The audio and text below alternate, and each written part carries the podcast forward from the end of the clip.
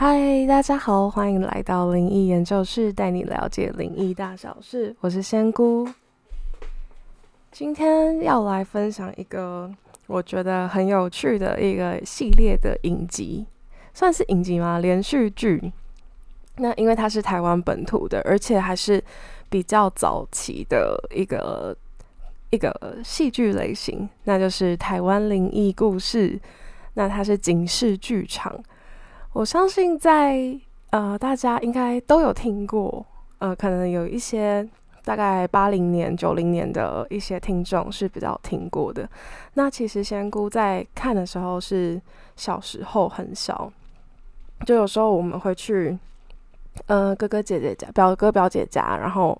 一起去玩，然后就会玩一整天。就爸妈让我们去放电，然后到晚上的时候就会看到，就是有这种灵异节目的故事。其实就是仙姑从小就真的很喜欢看这种灵异类的节目，我也觉得呃这一种是就不知道为什么就可能是自己真的很喜欢这种剧剧情，然后我也很喜欢看 CSI 这种影集，即使就是小时候懵懵懂懂，有时候根本也不知道在他们在见识啊什么犯罪手法，或者是他们讲有时候或是台湾灵异节目里面有一些很。比较深的含义，就是他们有点警示的作用，这样。但其实小时候其实没有到太懂，那就是莫名的还蛮喜欢的，就是会一直看，就反而真的还蛮少去看卡通的，就可能有一些老灵魂这样子。那加上仙姑，其实这一段时间啊，排解舒压的方式就是看 YouTube 上面各种无脑的。那种废片吗？也不算废片，就是我就自己蛮喜欢看那种小短片啊，或者是 YouTube 上有些呃，就是分享什么生活小知识。那最常看的就是电影解说，就是有些那种用微软配音啊，然后就什么请注意小美这群人有一天什么的这种，然后还有什么不出意外的话就要出意外了，这种其实仙姑真的还蛮喜欢看的，因为有时候。有时候仙姑就是白天加班，然后晚上有些有些时就是比较片段的时间，所以其实是蛮难有一段时间好好的追剧，或者是去看一个完整的一个电影这样。所以我自己觉得，诶，这种快速的方式也不错。那但是，呃，我觉得我自己是会在看就是这种短片之后，我觉得有兴趣的，我就会再去找。找它的原片来看，就可能分分天去看完它。我觉得分就是去看电影本身跟这种解说又还蛮不一样的，因为你自己认为看到的重点，就是认为的一个影响你的几句台词或是几个场景，其实跟那种缩短的电影解说还是不太一样的。所以我觉得还蛮推荐大家，就是也可以去看原片的这样。那包含今天想要介绍的台湾灵异故事。那其实我是最近可能我刷太多这一种电影解说，所以它有点跳出来，就是这种灵异类型啊，或者是呃可能。呃，警察办案的这一种，我也不太确定它的原算法的一个推荐方式，但其实真的还蛮打中我的。就是其实发我自己看了整集，就是可能边吃饭边看，或是原本是边吃饭边看，但现在真的是喜欢到，就是我觉得，哎，我可以把它拿来做这个系列。那它其实不管是风格啊，还是剧情，就我真的是觉得还蛮打中我的。对，就就是它的整个剧情的节奏，就它的它，而且它里面说了很多就是灵异方面的故事，其实或是对另一个世界的看法，其实我觉得也蛮符合，就是我看到的，以我的角度看到的世界。而且我很喜欢那种台式复古风的这种布置，所以我就觉得，哎，好像就真的是完全是符合我的菜。就是赞叹一下演算法这样，那它其实，在电视上也有重播，然后 YouTube 上也有可以找到它的相关的完整的影片。我觉得大家有兴趣的话，也可以重看一下，因为我觉得小时候在比较懵懂的时候看到这部片，是真的，就是它的特效什么，对小时候的我来说是个很可怕的事情。就会觉得他鬼要出来的时候，都会有那种音效啊，或者是他身上有时候会有什么燃烧的火。小时候看起来就觉得天呐，好可怕哦！但现在大家看应该是比较，呃，比较比较可以接受，因为现在动画是越做越逼真，所以会比较不会被那个特效吓到这样。那我自己呃在看这些影片的时候，我就想说，诶，我应该怎么分享才好？就是我也怕我的主观观点可能比较重，那我也就是不希望就是大家可能只听我的主观这样分享。嗯，我觉得我会把就是我。呃，看到的，然后跟我看到的世界，就是在我们生活中现实世界，然后结合剧情里面看到的东西，然后去分享。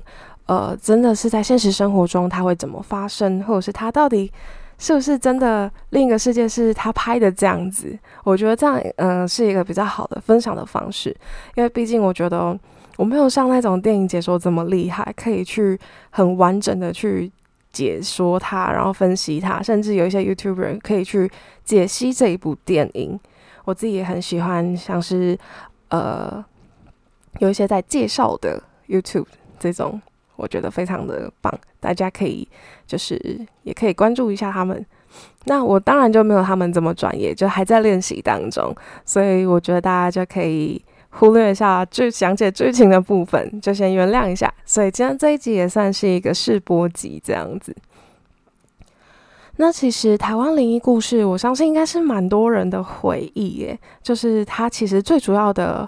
整个核心的主轴，就是一个有阴阳眼的女警察。那在片中啊，她在剧中叫做玉芳。那还有一个就是心理学博士的警察。那他其实是一个很。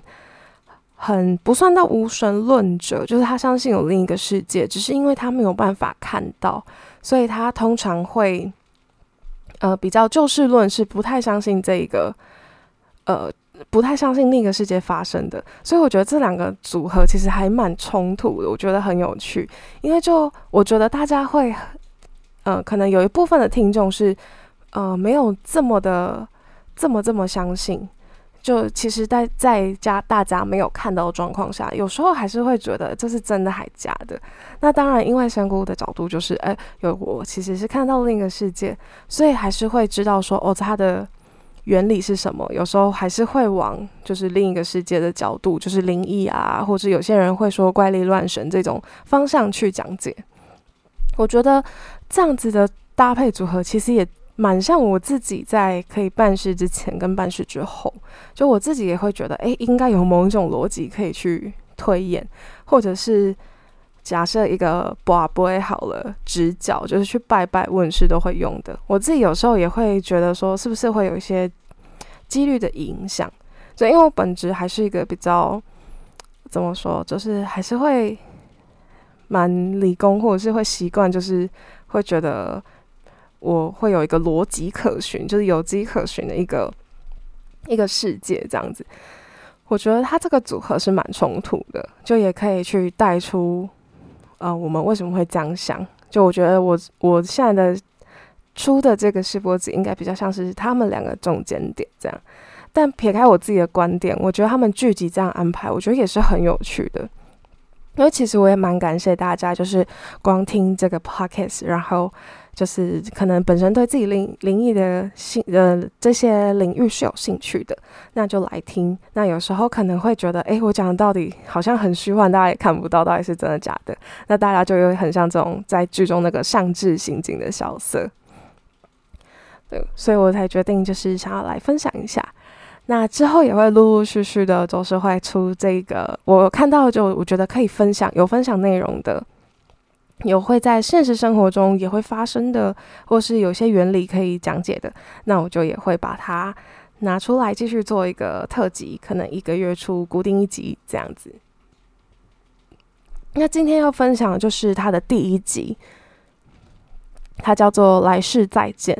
那它其实是有翻有参考，就是台湾本土一些案件去翻拍的。那他这个呃原原本参照的案件，它是参考十三号水门案件。那案件本身呢，想说大家可以自己去搜寻一下，也可以听一下。那因为在这个剧情中翻拍的，一定就是有加一些呃剧情所需的一些呃要求或是走向这样，所以可能它跟原本的案件是不太一样的。那就让我们今天来开始今天的具体解说吧。那这一集其实一开头就是可以看到，就是一起相约殉殉情的男女，但其实男方根本就是不想要离开这个世界，就是有点半推半就。那也因为就是在这里对话，其实可以看到说，其实这个男主角他自己是有家庭的、有家室的一个男生，有夫之有妇之夫。那他又在外面，就是跟一个女生，就是一起有婚外情这样。那这个女生也因为怀孕了，所以她知道，就是在这个现实世界里面，其实是没有办法跟这个男生一起继续生活下去，或达到他们走入婚姻的一个理想状态。那所以他们就一起相约殉情。那个女主角其实心里是非常激动的。结果女男生其实是因为他自己其实有家庭有事业，他其实是没有想要为了这个女生放弃这一切的，所以那个男生其实用一些手段，就是骗那个女生说要一起上吊，结果那个男生就逃脱了。但是看到很难过的女主，就是真的在旁边上吊的时候，他却没有出手相救，就是眼睁睁看着他这样过世。那其实男生在当晚他就赶快。就是离开现场，假装自己没有去过。那其实回到就是呃，男生正常生，男生就是维持他继续正常生活。那其实这个位男主其实是一个电台主持人，而且其实是蛮有名的。那其实算是小有名气。那结果因为这件事情，其实后来警方到了那个现场。然后发现这个女主角其实留有遗书，那遗书上面反而是写说，因为她自己很喜欢这个男性，呃，这个男主角。那因为男主角考虑到家庭关系啊，也怕对不起自己老婆，反而没有跟他在一起，所以这位女主角就非常难过，决定以死明志，这样子就是太难过了，就是决定要自杀这样。那。其实这个时候，男主角反而跑到了现场。他接到消息，反而主动跑到现场，然后去表示哀悼之意，就是表示道歉。他觉得也是，毕竟也是因为自己可能太有魅力了，怎样，然后还是骗过了，就是诶，就是让这个女主角就是很难过，决定自杀这样。结果就是媒体有采访他，反而让他收获了一波，就是整个名气大涨，然后广告代言一直一直接上去，就是让反而这个男主角就是骗人的这个负心汉是顺风顺水的继续生活。但其实在这个时候啊，我们那个剧中的真正男女主角就是玉芳跟尚志这两位刑警，其实玉芳就有看到那个女生有痛苦挣扎的迹象。然后也隐隐约约觉得女生好像有对着旁边，感觉在看某个人，所以他一直觉得这个现场怪怪的，好像不是真正的自杀这样子。那感觉不是单独自己去殉情，呃，自己去殉情。那上次也会觉得有点，呃，也有在怀疑这个男主，因为主动的跑过来，而且还知道案发现场在哪里。所以其实这两位刑警是对男主角是保持着有一定的怀疑的。那之后，在过了一段时间之后，他老婆其实这位男主角的老婆原配老婆其实也是很怀疑他的男主他的老公，因为在当晚其实男主角是没有回家的，他老婆也是知道这件事情，但就是为了家庭的和谐，而且老婆这时候也怀孕了，那这个其实会让就是让。他老婆其实很纠结，因为举发自己亲亲人，就是身边的亲近的家人，其实是很难做到的。那他也选择去帮他圆谎，就是也就是没有出面，就是说他当晚不在，就没有主动的去揭发他，所以让男主角其实慢慢就是过了一个段蛮顺风顺水的日子。但其实，在这段日子里面，男主角其实也不算太好过，因为他被化为女鬼的女主角缠上。就一直有那个鬼影出现他的周遭，甚至还有半夜的电话，就是半夜就是有很奇怪的电话，就是小女孩打来要找爸爸这样子。那其实这个时候才知道说，其实这位呃选择殉情的女主角，她自己是已经有怀有身孕，所以没有办法，就是想要，就是那个时候等于是孕妇去自杀了。那其实这个是一个很，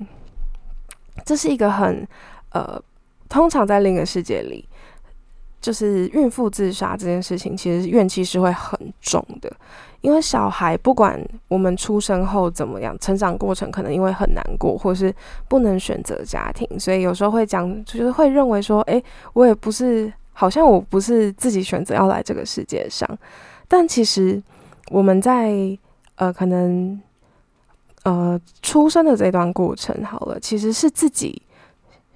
希望就是有这个机会，其实是不容易的，就可以我们可以投胎为人，其实是没有那么容易的，这个机会算蛮少的。所以，我们呃在婴孩孩童时期，就是可能刚出生，甚至在妈妈肚子里的那段时期，其实是希望可以出生的。那这个时期如果就扼杀了他，他其实是会怨气蛮重的。所以才会看到，如果孕妇以以仙姑这个角度看到，如果是孕妇的话，其实是真的就是怨气真的会非常重，真的很难化解。就在现实生活中也是这样子。所以在这个影片里，其实可以听，就是可以理解说，诶，为什么这个小女孩半夜一直在呃吵她爸爸，然后就是希望就是打，就是用另一个世界的方式，就是去。恐吓男主，就是跟他说：“哎，我是你的小孩，就是我要找爸爸。”这样子，就是去吓他，告诉他他的冤情。其实他会非常的难过。那其实这也是在剧情里面，我觉得还蛮符合现实世界会会发生的事情。因为真的孕妇的怨气真的是会很重，尤其是小孩，因为他会觉得你连我出生的机会都不给我，通常真的是会蛮蛮不开心的。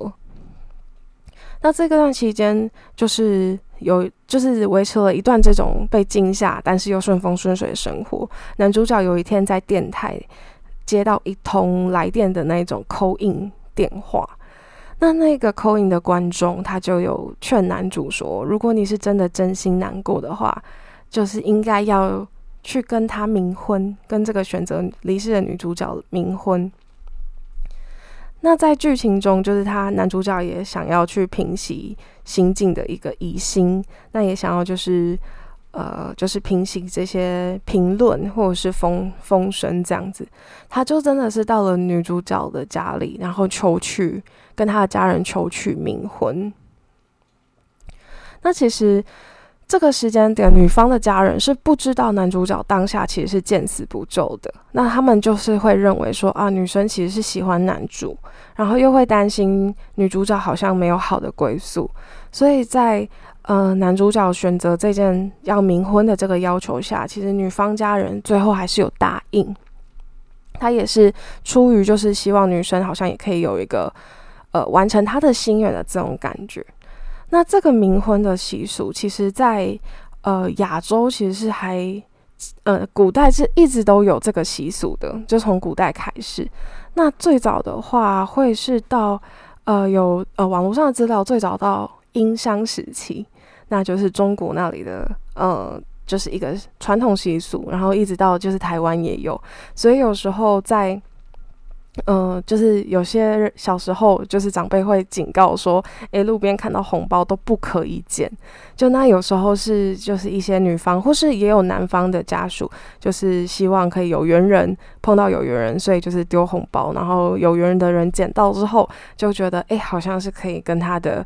呃，孩子们就是进行冥婚。那会要冥婚的原因，其实有还蛮多种说法。因为有些通常是古代的女生的话，女生的地位可能比较低一点点，所以在古代有一些呃长辈的传说，就是说如果没有嫁出去的，可能就是很难去入到族谱或是呃祠堂这一种，就是那个姓氏的祠堂。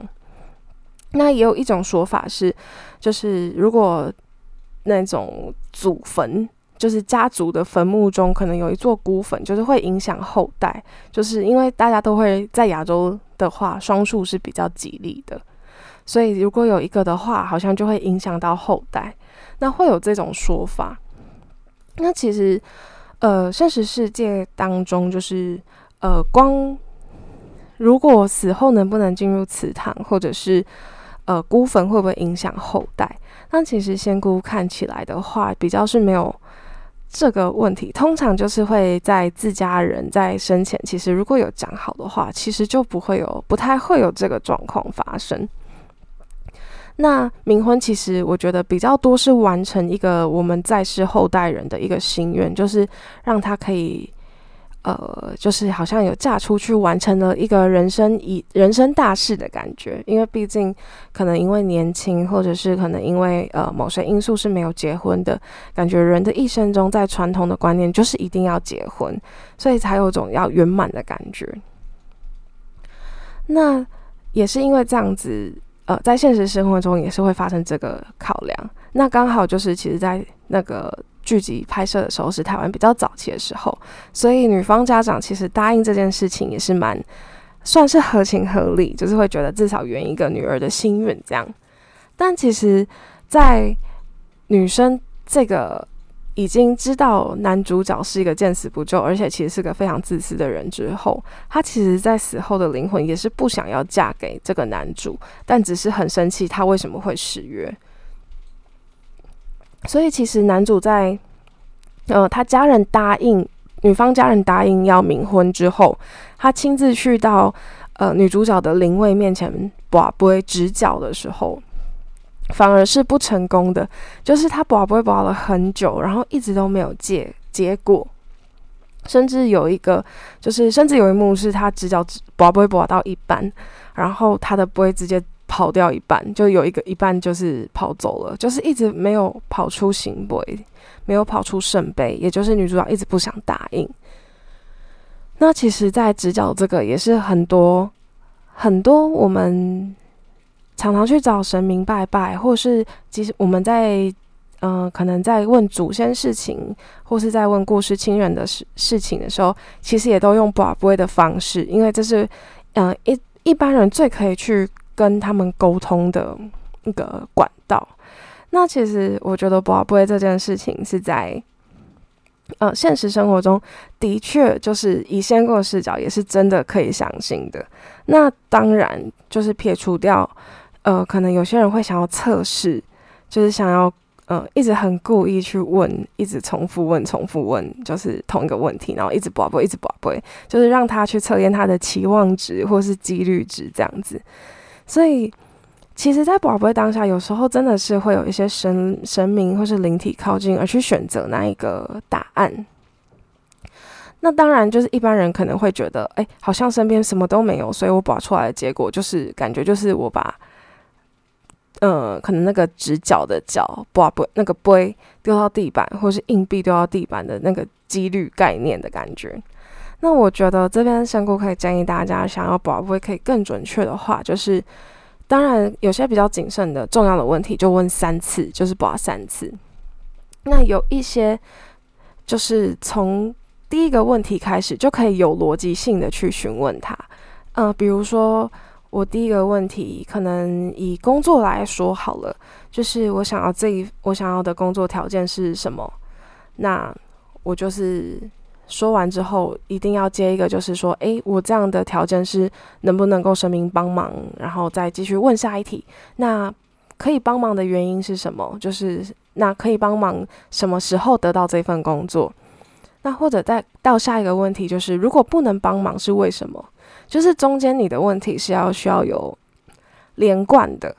那这样子，它的宝贝的一个指示是会比较清晰的。所以有时候其实不不会很难，就是呃一个其实真的也会有几率影响，我觉得是各半，因为另一个事件是真的没有办法完全掌控我们世界的，就是他们没有办法完全直接影响我们物体的这么彻底，有时候他们也需要就是一些回复的时间，就是来影响我们的呃现实生活中的物体，就像呃仙姑之前也有说，就是。在碰到我们这些现实物体，或甚至到移动的这种等级，其实都是要花他们精力的。所以有时候你一直去测试、重复测验的话，你一次问个十题，那他到最后就是没有回复，然后没有心力去回答你的问题之后，那剩下就是真的是现实的期望值。所以就是只要在尽量在，呃，除了限定自己的题数，然后还有那个题数是要有每一题之间都要有逻辑的状况之下，其实宝不出来的结果是会准确的。那在剧情中就是一直拔不出来的，就是一直不给 boy，就是一直都是看 boy 或是 chill boy，就是都不答应的这种，这种是真的是极极度的，就是极端的很强烈的意愿，就是强烈我不想要嫁给他的意愿。那也是因为男女主角在看到男主角其实是一个很自私自利，然后甚至就是也不想要等于抛弃他们的一个心态之后，他也不希望可以。不希望跟这个人结婚了，所以才会这样用不答应的方式。那但是到最后，就是因为有请那个美人婆，美人婆还是觉得说，哎，要把这个事情圆满结束，所以就是请男主说一些好听的话，然后继续卜杯。那最后也是就是有成功的卜到一个醒杯，就是成功的，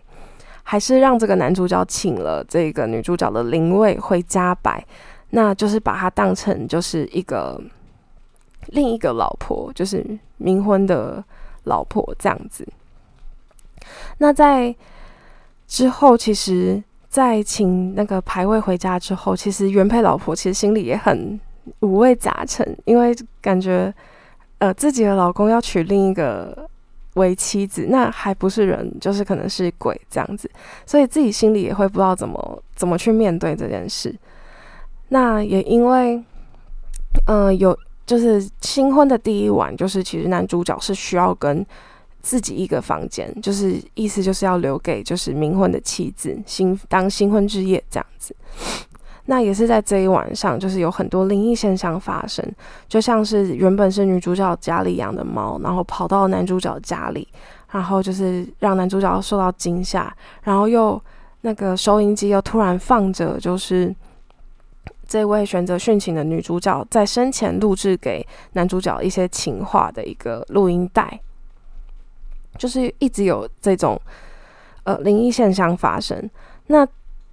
在这一段时间经过之后，有一个晚上，其实女主角原配的老婆就全部跟男主角摊摊牌了。其实她当下当晚都知道男主角发生做了什么，这都做了什么事情。然后，而且她其实。那个时候，其实他还有用 V 八录下来，录成录录了事发经过，就是整个案发过程。那其实老婆在摊牌的时候，其实也是很绝望的，就是她也是就是去选择了跟呃那位已经殉情的女主角一样的方式，因为她觉得，即使在她认清老公这么。自私，然后只爱自己，过度只爱自己的这个状况下，他还是选择了继续，还是很爱他，还是不想离开他。然后他又很痛苦，也想要赎罪，因为他也觉得很对不起那位已经过世的那选择殉情的女主角。所以她其实，在那一晚就选到了同样的地点，要跟男主角摊牌。其实她都知道，那她也希望男主角可以赎罪。就是可以，呃，可以就是呃摊牌这一切，那也可以选择自杀或殉情，或者是以死谢罪，或者是直接跟警方自首这样子。那之后，其实最后就是演到，其实他老婆有是有被救回来，就是那个上智跟预防其实是有接到他们的讯息，就是有救回来。那那个老婆其实也把那个拍的 V 八拍的袋子，就是交给了警方，作为就是举发他就是其实有见死不救的这个法过程。